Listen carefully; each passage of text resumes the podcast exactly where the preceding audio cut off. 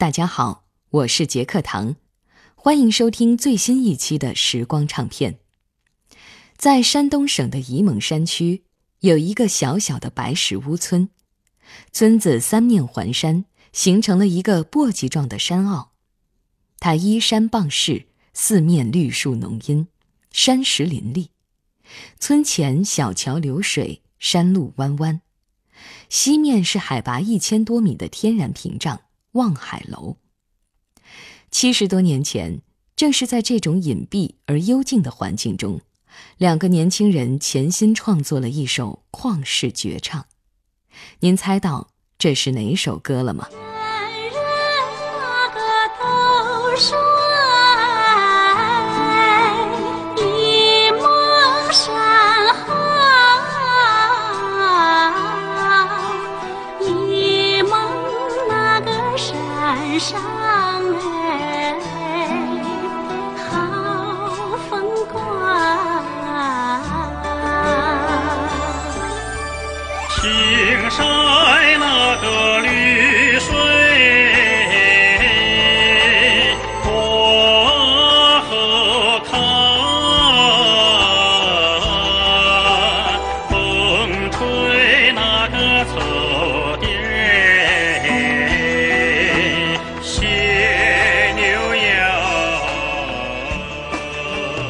这首歌诞生在怎样的历史背景下？词曲作者从哪里获得的创作灵感？歌词随着时代的变迁都做过哪些改动？它又是被谁唱红全国的？杰克堂为您带来《时光唱片之沂蒙山小调》。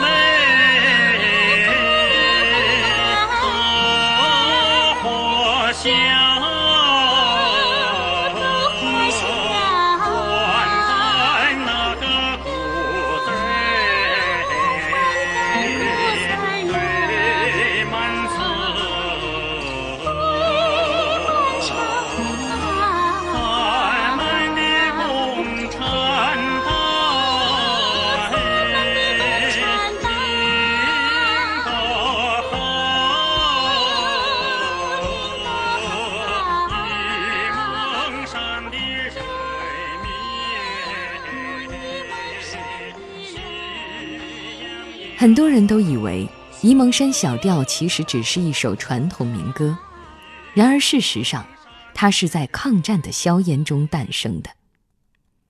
一九三八年春，中共苏鲁豫皖边区省委确定，在鲁中创建以沂蒙山区为中心的抗日根据地。到一九四九年十月，新中国成立，这个根据地存在的时间长达将近十二年。抗日战争初期，中共中央就特别看重沂蒙山区特殊的战略地位，下达了派兵去山东的命令。于是，以原中央红军为核心改编的幺幺五师师部及一部分主力开赴沂蒙山，同时派遣了大量军政干部，与山东抗日军民一起，共同开辟了沂蒙山抗日根据地。其实，国民政府。也非常重视沂蒙山，他们仅设的两个敌后战区之一苏鲁战区就设在了沂蒙山。一九三九年夏到一九四三年底，日军对沂蒙山区发动了重点进攻，千人以上的扫荡就有上百次，万人以上的也高达二十九次。但即便是在如此恶劣的条件下，共产党。依然在沂蒙山稳稳扎住了脚跟，坚持抗战。抗日战争爆发时，山东还没有共产党直接领导的一兵一卒；而到抗日战争结束时，山东八路军的主力和基干武装就已经发展到了二十七万人。这个数字曾经一度让八路军总司令部都不敢相信。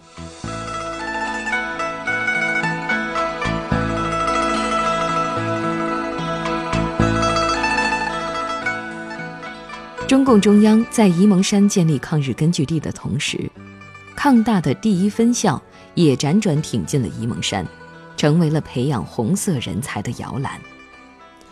一九四零年一月五日，校部历时四十三天，行程三千里，转移到了沂南。一九四零年春，学校又招收了两千六百多名学员。此后的六年，校部扎根沂蒙山区办学，经常流动于沂南、蒙阴、费县等广大乡村。为山东培养了一万四千余名党政军干部，而在这期间，费县的白石屋村就是抗大驻扎时间最长的地方。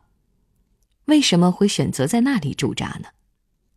虽然那时的白石屋村贫穷偏僻，但是群众基础好，而且三面环山的地理位置方便隐蔽，相对比较安全。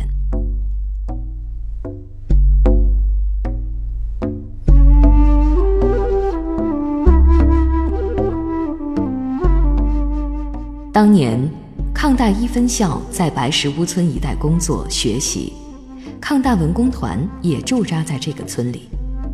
《沂蒙山小调》就是在这时由年轻的文工团员李林和阮若山创作的。歌曲最初的名字是《打黄沙会》，为什么会叫这个名字呢？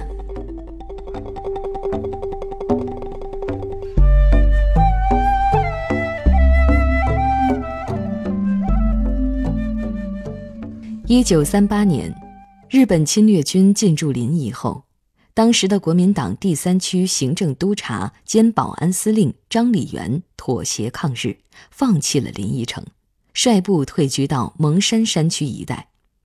当时，共产党的沂蒙抗日根据地建立不久，不仅日寇经常对那里扫荡，以张理元为首的国民党顽固派也时常骚扰破坏抗日根据地。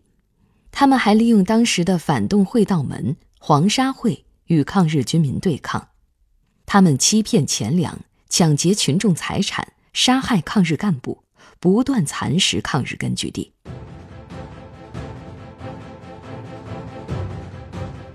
一九四零年六月初，为了打击黄沙会的嚣张气焰，八路军山东纵队。和刚从太行山东迁来的抗大一分校第二、第五大队，以及沂南县地方武装，发起了反黄沙会战役。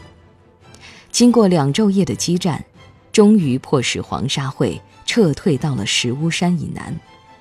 同年秋天，幺幺五师一个团从蒙山由南向北攻击张理元部，抗大一分校从北向南攻击。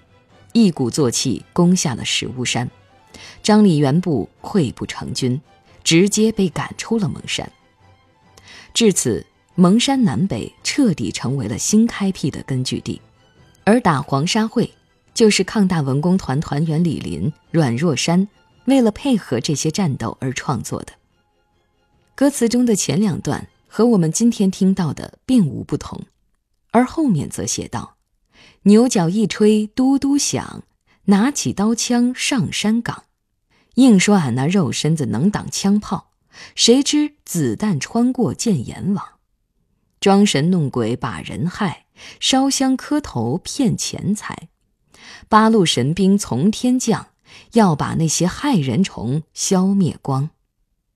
一九四零年八月一日，日军偷袭了抗大一分校的驻地垛庄。我军成功粉碎了日军的偷袭，取得了垛庄战斗的胜利。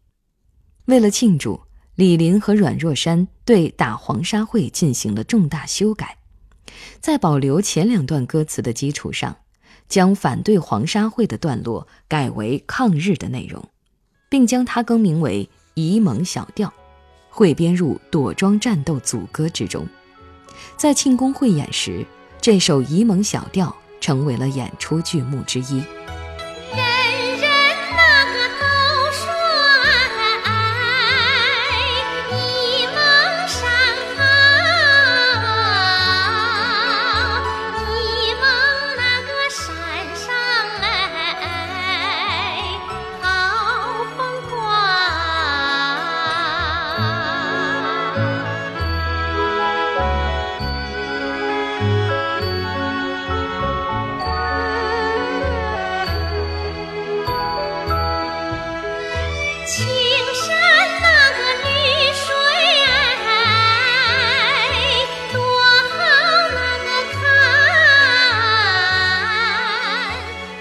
歌词中唱道：“人人都说沂蒙山好，沂蒙山上好风光，青山绿水多好看，风吹草低见牛羊。自从来了日本鬼，家家户户遭了殃。”这首沂蒙小调在演出中受到了广大军民的热烈欢迎，自此，它迅速在山东抗日根据地广泛流传。日寇占领区的部分青年学生也在暗地里学唱，同时各地也出现了一些在沂蒙小调前两段歌词基础上改填的新词本。由于那时物质条件十分困难，沂蒙小调的原本、修改本。改填的新词本都没有正式出版。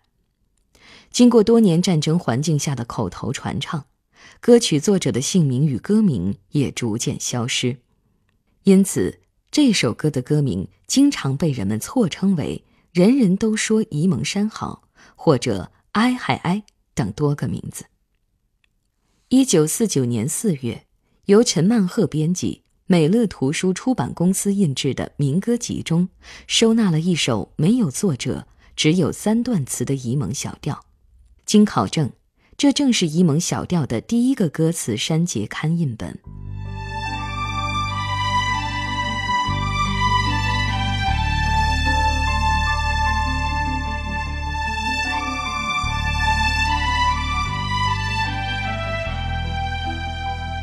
那么。沂蒙山小调的名字又是如何被最终确立下来的？词曲作者的名字又是怎么回到了大众的视野中？新中国成立后，这首歌又是被谁唱红的呢？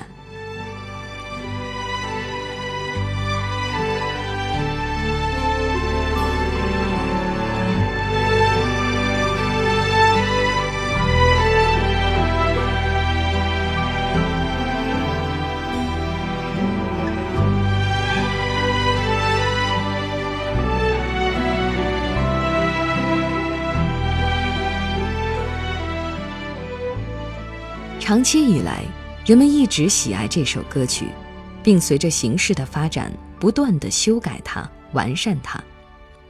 一九五三年秋，山东军区政治部文工团的李瑞云、李广宗和王印泉，因演出工作的需要，在这首沂蒙小调前两段歌词的后面续加了两段歌词：“高粱红来豆花香，满担谷子堆满场。”咱们共产党领导的好，沂蒙山的人民喜洋洋。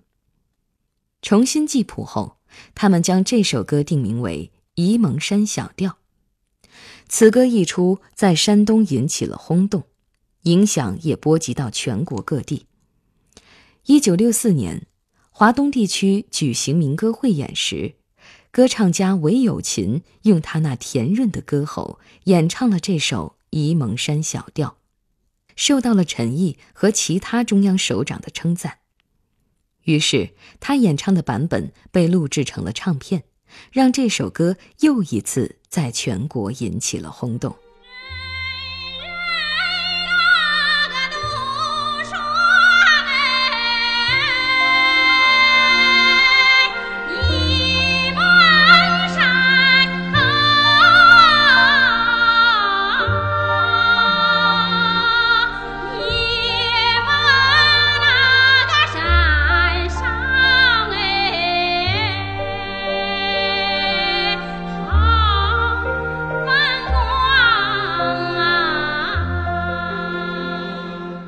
自那以后，沂蒙山小调彻底唱红了全国，成为了一首反映沂蒙山乡土气息的代表作品。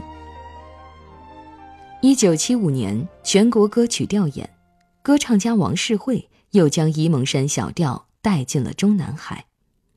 歌词是由作家苗德宇重新加工的，他将最后一段“咱们的共产党员领导的好”改为了。咱们的毛主席领导的好。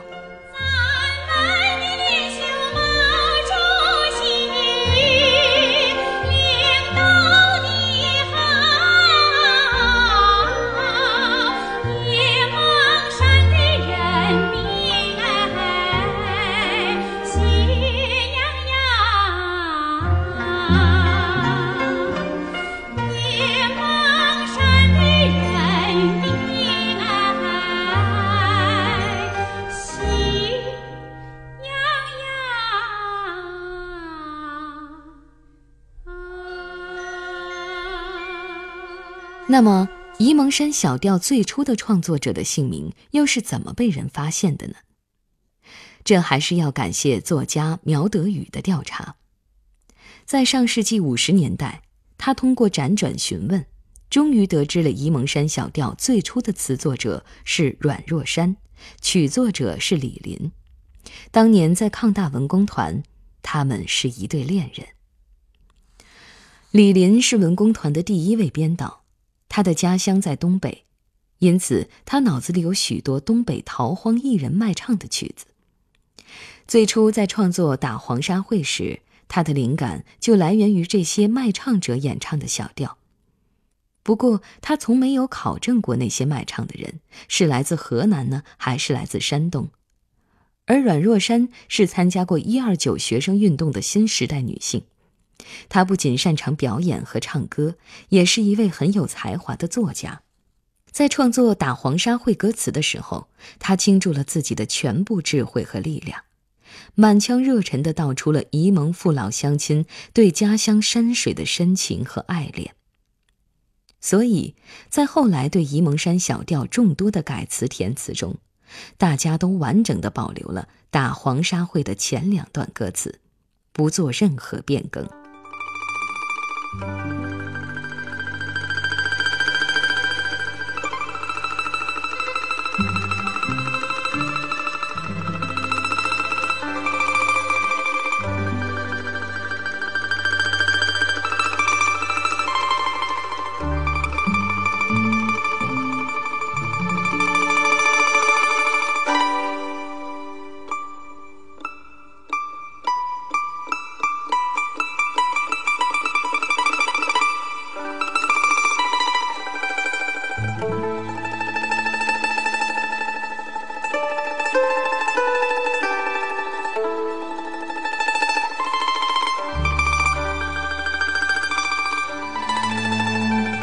现在，沂蒙山小调已经蜚声国内外，而且还被选入了中学的音乐课本。许多优秀的歌曲和器乐曲都是根据它改编创作的，比如我们现在听到的，就是根据它改编的柳琴独奏曲《春到沂河》。此外，在舞剧《沂蒙颂》、吕剧《补天》等作品中，我们都能听到沂蒙山小调的旋律。那这么一首短短的民歌，为什么会如此经久不衰呢？恐怕是因为，虽然它在歌词上时有变化，但是曲调却始终保有优美、欢快、味浓、情深的特点，因此它的传唱范围也在不断扩大，最终演变成了歌颂沂蒙山的秀丽风光和沂蒙人民幸福生活的歌曲。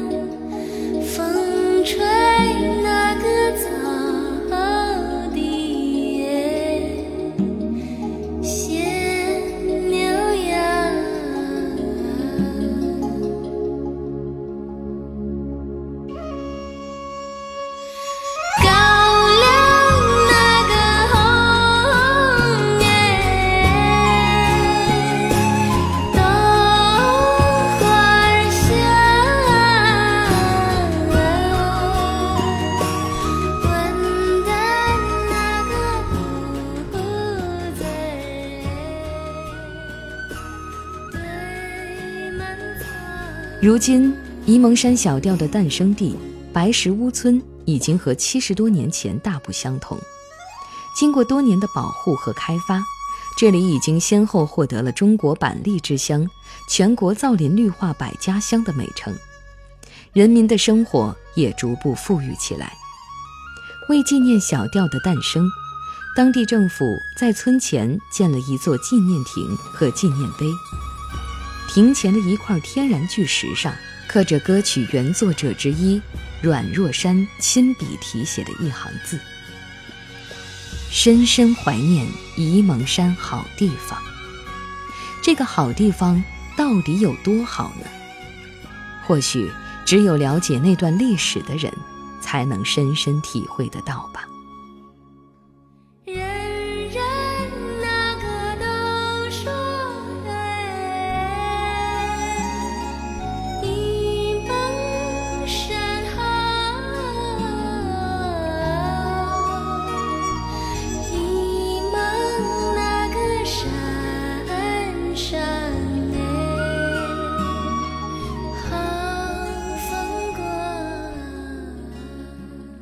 我是杰克唐，最后我代表节目编辑陈涵，感谢您的收听。